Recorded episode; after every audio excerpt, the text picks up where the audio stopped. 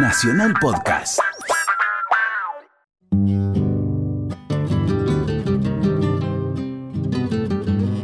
El 26 de octubre se recuerda en Mendoza a Juan Francisco Cubillos, forajido y bienhechor. El mito gaucho de Paramillos. A Juan Francisco Cubillos lo mataron en la madrugada del 26 de octubre del año 1895 en las minas de Paramillos, Uspallata, provincia de Mendoza. Pasaron 122 años de esa muerte, pergeñada por dos policías que simulando ser mineros, se infiltraron en las precarias viviendas del Piedemonte cuyano. La leyenda lo describe como un joven valiente, de tez blanca, hábil jinete, ducho para evadir a sus perseguidores, con espectaculares escapes de la penitenciaría. De amplia ascendencia sobre sus pares, Cubillos fue un líder de los desprotegidos, con prácticas delictivas en momentos de fuerte convulsión política. Oscar D'Angelo es médico psiquiatra, además de historiador regional. Su palabra nos permite encuadrar el significado de un mito como Cubillos en la historia cuyana. Generalmente los mitos populares tienen que ver con las muertes injustas, consideradas injustas por el pueblo. Todo víctima de las instituciones policiales, de un Estado extremadamente represor, transforma a esa persona en, ánima peligrosa, que posteriormente fue considerado como las ánimas milagrosas. En este caso, concretamente, el gaucho Cubillos es un personaje muy querido porque murió en plena juventud.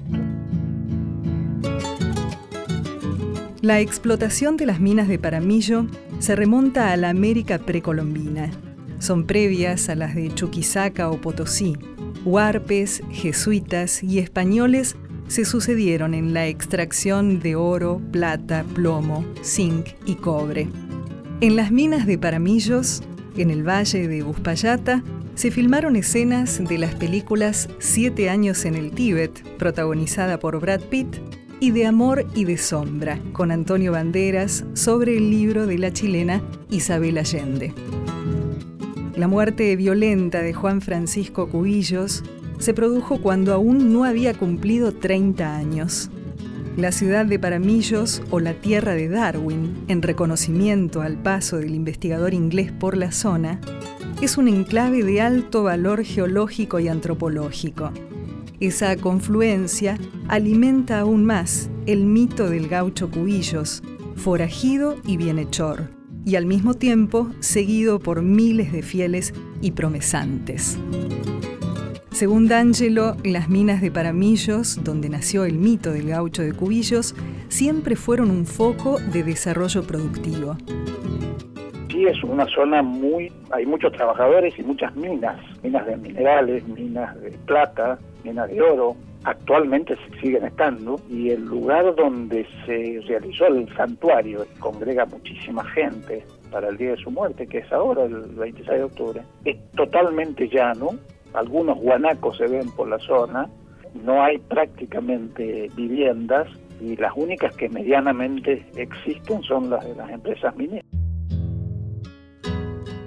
Yo soy el gaucho Cubillos, trenza de santo y ladrón. Que el mundo piensa a su antojo sobre mi vida y mi honor. Que una cosa es la verdad y otra cosa es la opinión.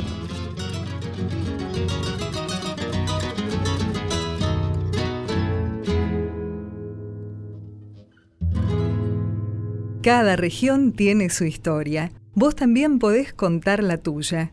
Escribí a historiasargentinas.radionacional.gov.ar. Esta historia la escribimos juntos.